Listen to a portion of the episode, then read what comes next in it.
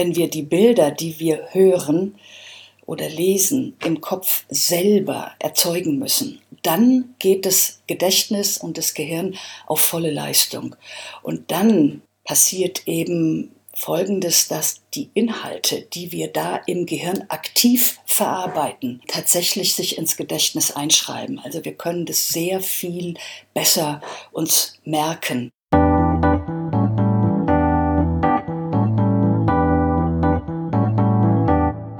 Hallo und herzlich willkommen beim Podcast übers Podcasten. Mein Name ist Brigitte Hagedorn. Im Intro hörten Sie meinen heutigen Interviewgast, Susanne Weiß. Und wir sprechen darüber, wie wir im Podcast unsere Sprache so nutzen können, dass die Inhalte auch hängen bleiben, wie wir Bilder im Kopf unserer Hörer und Hörerinnen erzeugen können. Susanne Weiß weiß, wovon sie spricht. Sie entwickelte mehrere große Magazine für Universitäten und große Forschungseinrichtungen und füllte sie mit gut erzählter Information. Wie man komplexe Sachverhalte und trockenen Stoff gut verständlich und bildreich darstellt, vermittelt sie außerdem in Schulungen und Schreibwerkstätten. Ja, und auf Wunsch können Sie dort auch die Grundlagen des Schreibhandwerks erlernen. Susanne ist Autorin mehrerer Sachbücher und sie schreibt hin und wieder Krimis. Vielleicht fragen Sie sich jetzt, eine Expertin fürs Schreiben, was kann die denn Relevantes fürs Podcasten sagen? Und daher habe ich Susanne auch das gleich zu Beginn unseres Interviews gefragt. Ob es beim Thema Kopfkino erzeugen überhaupt einen Unterschied gibt zwischen geschriebener und gesprochener Sprache. Also nicht wirklich. Äh, haben wir da große Unterschiede zwischen geschriebener und gesprochener Sprache?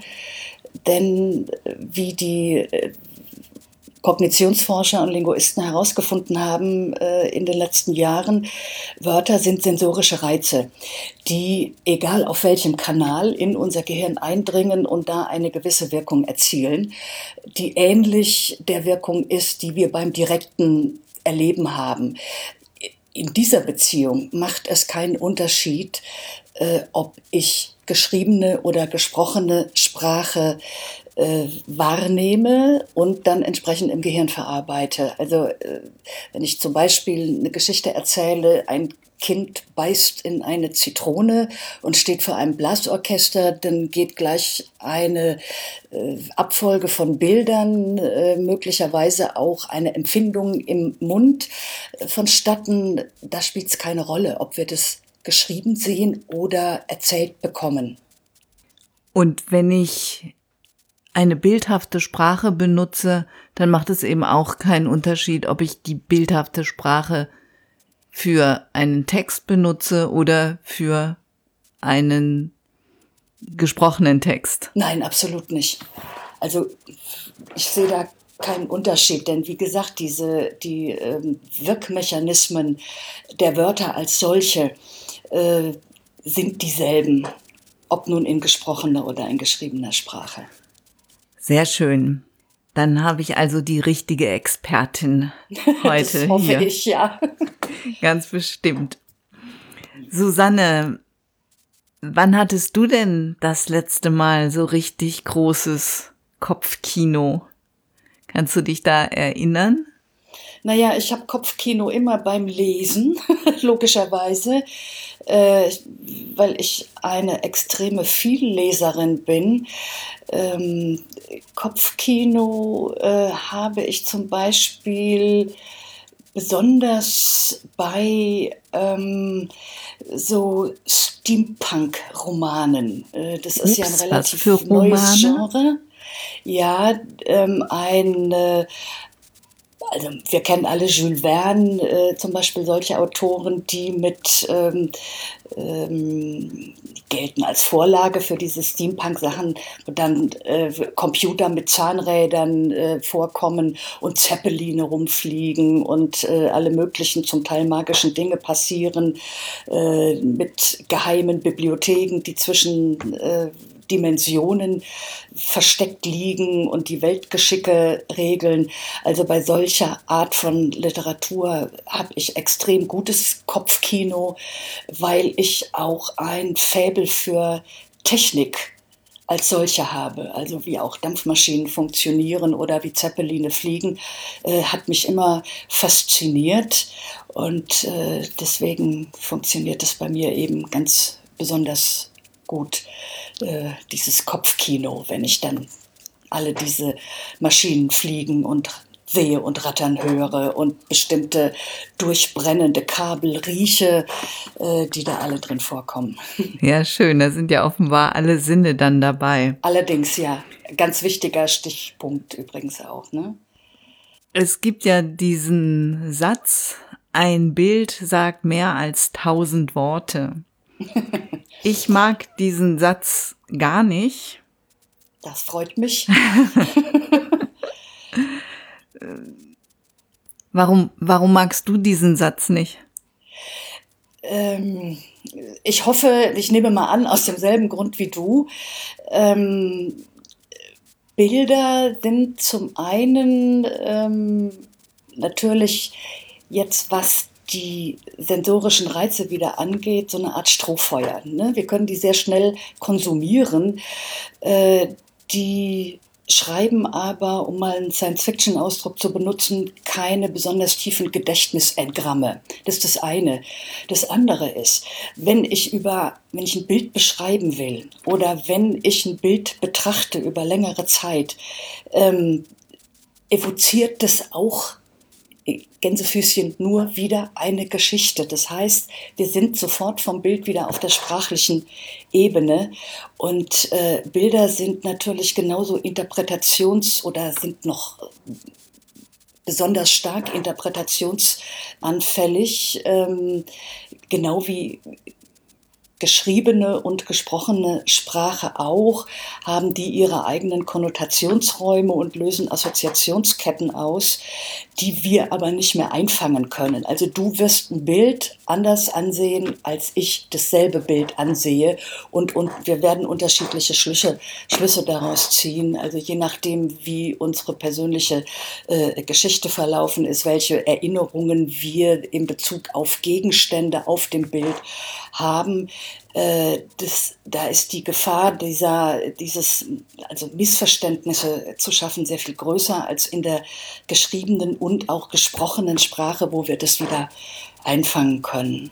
Also ich halte den Satz auch für, ähm, das ist so eine Ausrede fauler Leute, die denken, sie können da ein Bild hinklatschen und alles ist gut. Entschuldigung, wenn ich mich so flapsig ausdrücke. ja. Also deswegen, aber ähm, wie gesagt, es geht um Gedächtnis und äh, das da nicht besonders ähm, angesprochen oder äh, gefordert wird, wenn wir die Bilder, die wir hören oder lesen, im Kopf selber erzeugen müssen. Dann geht das Gedächtnis und das Gehirn auf volle Leistung. Und dann passiert eben Folgendes, dass die Inhalte, die wir da im Gehirn aktiv verarbeiten, ähm, tatsächlich sich ins Gedächtnis einschreiben. Also wir können das sehr viel besser uns merken, was wir dann lesen und hören. Ja, auf dieser sprachlichen Ebene. Das ist ein ganz wichtiger Punkt. Also insofern äh, zurück zum äh, Bild und den tausend Worten. Das sind Strohfeuer, die ähm, nicht viel tun. Ne? Oft, oft podcasten wir ja, weil wir möchten, dass das, was wir sagen, unsere Inhalte im Gedächtnis bleiben. Richtig, ja. Wie kriege ich das denn hin, dass nun trotzdem eben Bilder im, im Kopf erzeugt werden? Ähm, hast du da so ein paar, ein paar Stichpunkte? Wie muss meine Sprache oder wie sollte meine Sprache sein, damit bei meinen Hörerinnen, bei meinen Hörern Kopfkino entsteht?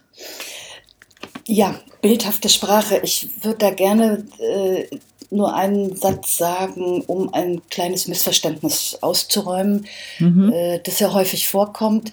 Wenn wir über bildreiche oder bildhafte Sprache reden, äh, dann baut sich schnell so ein Popanz auf, ach, äh, Geschwätz und Kosmetik und äh, äh Fabulieren, äh, will man eigentlich nicht haben. Also besonders, wenn es darum geht, sachliche Inhalte äh, zu vermitteln oder auch komplexe wissenschaftliche Inhalte oder äh, in einem Ratgeber äh, gute Ratschläge zu geben, äh, da will man das doch nicht haben. Und das ist ein sehr großer Irrtum. Wir brauchen insbesondere bei der Vermittlung dieser sachlichen Wissensinhalte äh, eine bildreiche Sprache. Das heißt auch nicht, dass Sprache jetzt strotzt vor lauter Adjektiven, was wichtig ist, ähm, um eine bildreiche, aktive, das Gehirn erfreuende Sprache zu erzeugen, ist einmal aktive Sprache, das ist ganz wichtig. Und ähm, also im Unterschied zum Passivstil. Mhm. Kannst, Und, du, kannst du ein Beispiel geben? Ähm, ich habe mal mir erlaubt, ein ganz ähm, äh, ein Gedicht umzuschreiben. also äh, einfach nur mal äh, nehmen, durch, das, durch die Pfeilchen wurden kichernde Geräusche hervorgebracht, zudem wurden Blicke nach oben geworfen. Märchen wurden hingegen von Rosen ausgetauscht, was heimlich geschah. Ähm, wenn wir jetzt hier unter den Hörerinnen und Hörern äh, Fans von Heinrich Heine haben, haben die sofort erkannt, die Veilchen kichern und kosen und schauen nach den Sternen empor. Heimlich erzählen die Rosen sich duftende Märchen ins Ohr. Also das ist der Unterschied Schön. zwischen passiver, äh, kalter, äh, lebloser und unempathischer Sprache und dem, was Sprache eigentlich kann. Nun sind wir hier im Bereich der Poesie, aber ich denke, der Unterschied ist ähm, schon einigermaßen äh, klar geworden. Ja, also äh, Magst du, magst du die, die ja. beiden Gedichte noch einmal, einmal hintereinander vortragen? Ja, sehr gerne. Durch die Pfeilchen wurden kichernde Geräusche hervorgebracht. Zudem wurden Blicke nach oben geworfen. Märchen wurden hingegen von Rosen ausgetauscht, was heimlich geschah. Und jetzt das Original. Die Veilchen kichern und kosen und schauen nach den Sternen empor. Heimlich erzählen die Rosen sich duftende Märchen ins Ohr. Sehr schön und äh, ja, ein sehr, sehr deutliches Beispiel. Und ein schönes Bild, das Heinrich Heine uns da geschrieben hat, das wir eben so schnell nicht vergessen. Worum geht's hier eben auch? Also wir sehen natürlich Farben, äh, wir sehen eine Rose und äh, wir können auch ihren Duft äh, wahrnehmen, wenn wir nicht gerade verschnupft sind. Ja, äh, da wird eben eine ganze gute, schöne, warme Atmosphäre äh, hervorgebracht. Also das war jetzt so der Unterschied zwischen passiver und äh, aktiver Sprache. Ne? Wenn wir nun aber diesen Schritt getan haben in die aktive Sprache hinein, können wir immer noch sagen, ja, müssen wir jetzt alles mit Adjektiven vollschreiben und rot und grün und blau und heiß und kalt und äh, so weiter und so weiter. Das kann einen Text tatsächlich überlasten und die, ähm, die äh, im Reportagehandwerk äh, sagt man natürlich, also im klassischen Reportagehandwerk, möglichst wenig Adjektive. Oder ähm, in der Literatur, Ernest Hemingway ist das das Beispiel für den sogenannten Plain Song, wenig Adjektive. Äh, wenn wir dann ans andere Ende des Spektrums gehen, sind wir bei Charles Dickens, der jede Menge Adjektive geschrieben hat. Aber ähm, wir können da Maß halten und kommen damit zu einem meiner Lieblingsthemen, nämlich Metaphern, die eine Form präziser Substantive sind. Vielleicht noch als kleine Ergänzung, das mit dem Aktiv und dem Passiv empfehle ich auch immer eher natürlich das Aktiv ähm, zu benutzen, weil man zum Beispiel, wenn man eine Passivkonstruktion macht, auch nicht sagen muss, wer etwas tut. Also auch dadurch, finde ich, bekommt, ähm, wird der Sprache Lebendigkeit genommen. Ja, das ist in der Tat so. Man kann sich äh, damit aus der Verantwortung stehlen, sozusagen. Ähm, es gibt allerdings eine grammatische Form, die nennt man tatsächlich Täterverschweigung, äh, wo dann eine Passivkonstruktion am richtigen Ort ist. Also wenn man beispielsweise sagt, das Dokument wurde mir in die Schreibtischschublade gelegt, wenn ich nicht weiß, wer das war. Oder wenn ähm, die Objekte des Satzes das Wichtigste sind, die Schiffbrüchigen wurden gerettet. Also es gibt immer auch Beispiele, wo es dann gut ist. Aber äh, Handlungen gehören immer ins Aktiv. Und dazu gehören dann auch Verben, lebendige Richtig. Verben. Ja. Und ähm, von einer Autorin habe ich den Begriff Verben müssten schwitzen. Das fand ich eine, ja. ein ganz schönes, äh, ganz schöne Umschreibung. Und es ist tatsächlich so, dass wenn wir Verben benutzen, die eine Handlung, eine Bewegung ausdrücken, dass dann in unserem Gehirn nicht nur das, das der Worterkennungsbereich mhm. ähm, anspringt, sondern auch der Bereich, in dem eigentlich die, diese Bewegung gesteuert wird. Richtig. Der äh, Kognitionsforscher äh, Arthur Jacobs hier an der FU, der hat so ein schönes Beispiel gebracht in einem Buch, das er mit äh, Raoul Schrott zusammen äh, geschrieben hat, vor ungefähr zehn Jahren. Gehirn und Gedicht heißt das.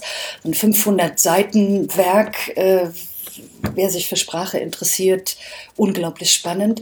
Aber er hat äh, das beschrieben, wenn wir an das Wort Kiesel denken, hm, wird der ganze Bewegungsablauf im Gehirn schon vorbereitet, also den Arm auszustrecken, äh, sich zu bücken am Strand möglicherweise und äh, diesen Griff zu tun, damit die Hand den Kiesel aufnehmen kann. Also das wird vorbereitet im Gehirn, dann merken wir natürlich nichts davon, aber das ist eben auch ein Zeichen dafür, wie wichtig aktive Sprache ist.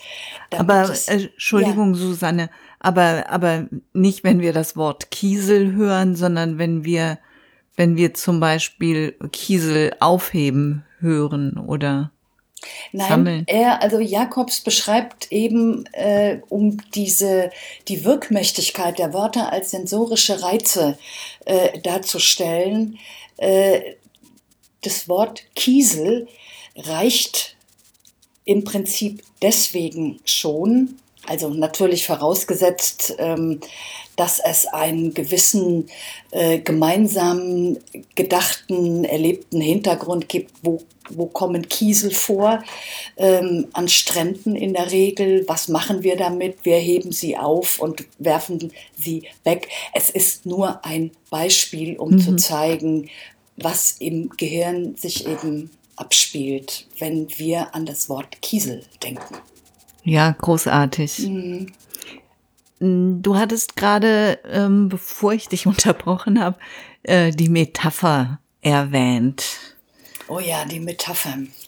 Ähm, Was ist denn eigentlich eine Metapher? Eine Metapher äh, ist eine Ersetzung äh, eines ähm, bestimmten Wortes ähm, durch andere. Ich würde jetzt gar nicht so gerne in die, äh, wie soll ich mal sagen, in die Tiefe der Grammatik einsteigen, sondern vielleicht Beispiele nennen, ähm, auch über die ähm, unsere Abhängigkeit von äh, Metaphern, ohne die wir gar nicht leben können, auch wenn äh, die Sachlichen äh, unter uns äh, gerne sähen, dass es keine Metaphern gäbe. Warum das nicht geht, äh, zeige ich gleich. Äh, auch wieder ein Beispiel von Jakobs und Schrott. Äh, ein Satz, wir essen ein Frühstücksei. Also wir haben ein frisch Frühstück und Ei, das wir essen und äh, es wird nun vorgeschlagen, diesen Vorgang mal metaphernfrei zu beschreiben, das würde ganze Buchkapitel füllen. Ja? Äh, man kann sich dann eben auch an Wörtern wie Salatkopf oder Stuhlbein versuchen. Äh, also Alltagsgegenstände sind sehr häufig ähm, mit Metaphern beschrieben. Und diese große Stärke der Metaphern ist eben, dass sie abstrakte Ideen mit der konkreten Welt verbinden. Ja, und also es wird geschätzt, dass wir im Deutschen um die 20 Millionen Metaphern haben, die können ad hoc gebildet werden im Gehirn. Und das Fantastische ist, sie werden auch ad hoc verstanden. Ja? Ähm, das ist eine Sache, die noch nicht wirklich verstanden ist, aber ähm, im Grunde genommen das Wesen unserer Sprache ausmacht. Ja. Metaphern sind aber auch sowas wie ähm, jemandem das Herz brechen. Mhm. Ja, äh, das ist natürlich etwas, ähm, also äh, an sich ein abstrakter Gedanke. Jemand ist unglücklich äh, und traurig, äh, weil er einen geliebten Menschen verloren hat oder weil seine Welt zusammengebrochen ist. Äh, ein Herz ist an sich erstmal ein konkreter Gegenstand, nämlich ein Körperorgan. Und brechen ist ein konkretes räumliches Verb. Ja? Das heißt also, diese abstrakte Vorstellung von Trauer und Verlust wird in konkrete Wörter übersetzt, damit wir sie überhaupt begreifen können. Und beim Wort begreifen sind wir genau wieder äh, in diesem Bereich. Äh, greifen ist ein körperlicher Vorgang. Wir sind dem Konkreten also äh, unrettbar verloren sozusagen. Deswegen sollten wir Bilder schreiben, damit unsere Sprache lebendig und sauerstoffreich ist. Sehr schön, sauerstoffreich. ja. Das ist auch eine Metapher. In diesem Kontext ja. ja.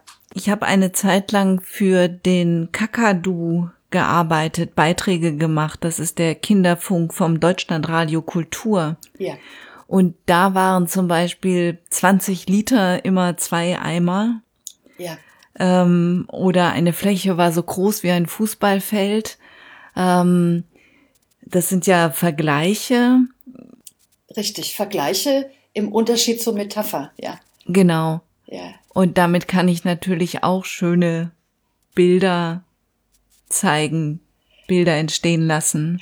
Richtig, zum einen entstehen damit Bilder, zum anderen werden äh, Sachverhalte, die wir uns nicht wirklich räumlich konkret bildlich vorstellen können, eben in etwas räumliches, konkretes, das wir verstehen, das in unserer Alltagswelt vorkommt, übersetzt und so anschaulich gemacht. Ja, ich habe, als ich äh, vor vielen Jahren im Botanischen Garten arbeitete, äh, die Größe ähm, des Botanischen Gartens ähm, von 43 Hektar auch immer in Fußballfelder übersetzt, äh, damit auch ähm, jetzt auch gar kein Witz, ja, damit auch zum Beispiel ähm, Männer, die weniger sich für Botanik und Pflanzen interessieren, eine Verbindung zu einem ähm, Stoff bekommen, der ihnen an sich erstmal fern liegt. Ja, also insofern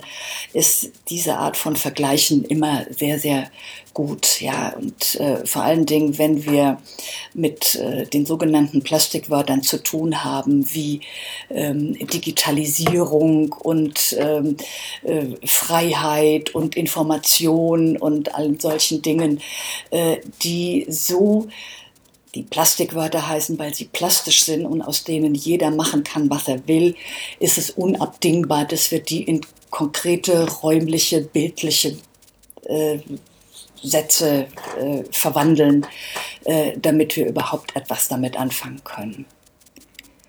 Du hast jetzt schon ein paar Mal gesagt, wir sollten konkrete Worte benutzen, anschauliche, aktive, ähm, ja, zum Beispiel mhm. aktive Verben benutzen.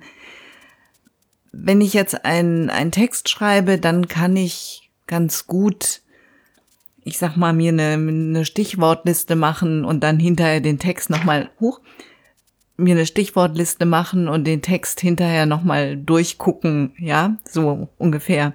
Ähm, Habe ich denn auch aktive Verben benutzt oder wo kann ich dann noch was ändern? Wenn ich jetzt einen äh, Podcast nicht, also mir kein Manuskript schreibe, sondern eher eine Freisprecherin bin, wie bekomme ich es hin oder oder hast du ein, ja hast du einen Tipp, wie ich es hinbekomme, eine anschauliche Sprache ja ein Stück weit zu meiner Alltagssprache auch zu machen?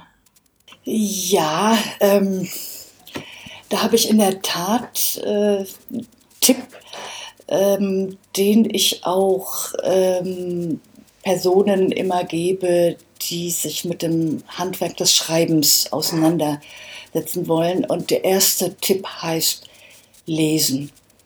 ähm, um eine bestimmte Art von Sprache wirklich auch im Klang, im Rhythmus sozusagen auf die Automatik äh, zu geben, sollte ich lesen. Das heißt, ich kann also allen Podcasterinnen und Podcastern ähm, empfehlen, sucht euch Texte, die euch gut gefallen und lest sie immer und immer wieder oder von diesen Autoren, die euch gut gefallen, lest sie. Äh, auch mehrmals und äh, was natürlich dann eine wunderbare Übung wäre, sich selbst diesen Text auch laut vorzulesen. Und zwar so lange, bis diese Art von Sprache und der Rhythmus und der Klang äh, mit all der Wortwahl und der Stilistik so ein bisschen ins Sediment sackt. Das dauert einen Moment, aber es lohnt sich unbedingt, äh, diese Übungen zu machen und ähm, ich habe dann noch einen weiteren Tipp. Es gab einen äh, französischen Schriftsteller, Francis Ponge hieß der. Der hat ein Buch geschrieben im Namen der Dinge äh, 1943. Also, da hat er mit der, mit der unglaublichen Kraft herrlichster Metaphern äh, Alltagsgegenstände präzise beschrieben ohne sie zu werten, ohne zu interpretieren, ohne persönliche Empfindungen da reinzuschreiben, äh, sondern sie ganz einfach respektvoll zu behandeln. Das war sein Anliegen, äh, um ihnen ein eigenes Leben aus eigener Kraft eben zu verleihen. Also Francis Ponge äh, im Namen der Dinge kann ich als Lektüre unbedingt empfehlen. Und ähm, was auch gute Lektüre ist, ähm, ist mein Favorit in solchen Dingen immer äh, Richard Kapuscinski, großer polnischer äh, Reporter und Schriftsteller. Äh, Meine Reisen mit Herodot ist ein ganz wunderbarer Titel oder auch sein Lapidarium. Ähm, das sind alles zugängliche Titel. Reportagen von Egon Erwin Kisch sind da auch immer sehr, sehr zu empfehlen. Und was ich unbedingt empfehle, liebe Leute, kauft euch ein schönes Notizbuch und ein gutes Schreibgerät und geht auf die Straße. Sucht euch Gegenstände oder Szenen, die ihr in einen Rahmen setzt, innerhalb dessen ihr Dinge, Personen, eine Hausecke, einen Trafokasten oder eine Straßenlaterne präzise beschreibt, ohne sie zu werten, ohne die eigenen Empfindungen. Und dann kommt diese Sprache, diese bildreiche Sprache mit der Zeit von ganz alleine. Und dann können wir auch so sprechen, ohne dass wir uns vorher jedes Mal dazu eigens auffordern müssen.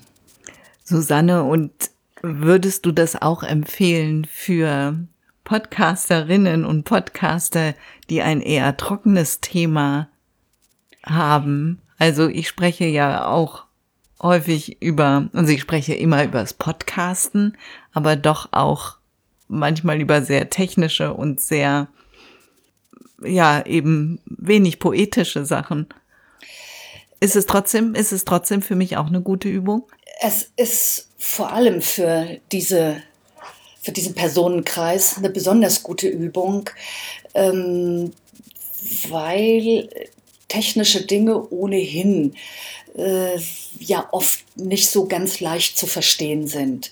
Das sind komplexe Sachverhalte, mit denen wir uns auseinandersetzen müssen. Wenn ich dann noch mein Gehirn zwinge, äh, so einen ganz nüchternen Stil äh, da verarbeiten zu müssen, dann ist es für mich Schwerstarbeit.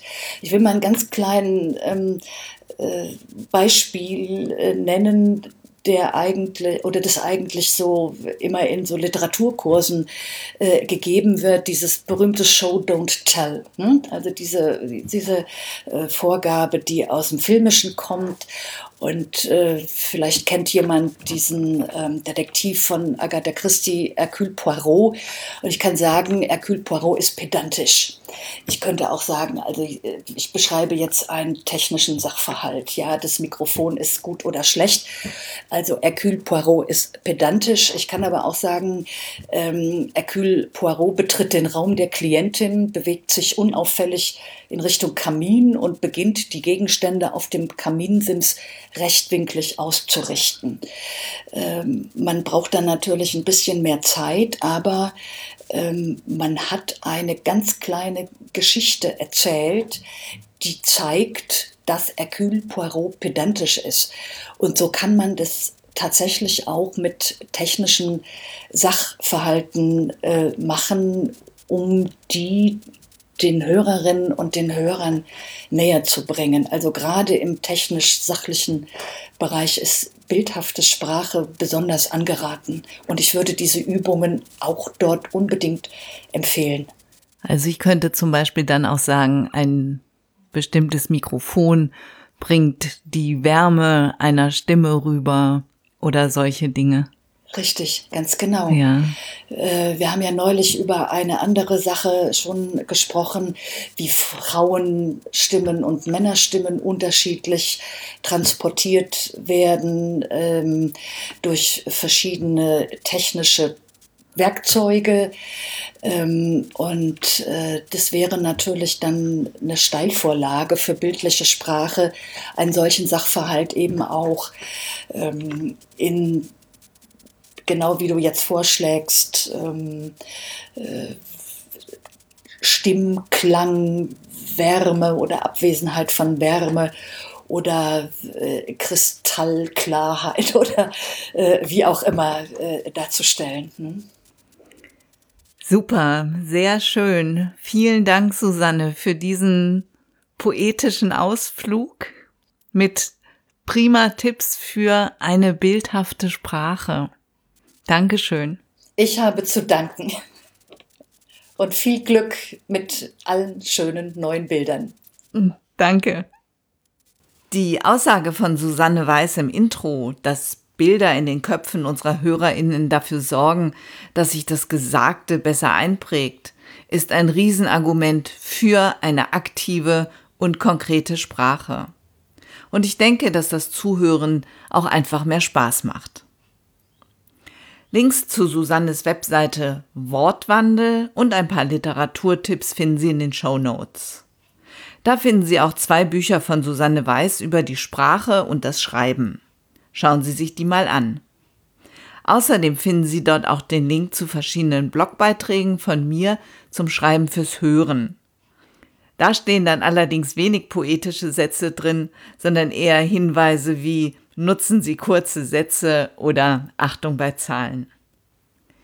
Susanne und ich erstellen gerade einen Kurs, in dem wir zeigen, wie Sie aus einem Podcast ein Buch machen und umgekehrt, wie Sie aus einem Buch oder auch aus einem Blog einen Podcast machen können.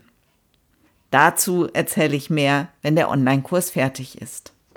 Ich sage vielen Dank fürs Zuhören und ich freue mich, wenn Sie nächstes Mal wieder dabei sind. Dann wird es um Barrierefreiheit beim Podcasten gehen. Eine gute Zeit bis dahin. Mein Name ist Brigitte Hagedorn. Mehr über mich und meine Arbeit finden Sie auf www.audiobeiträge.de.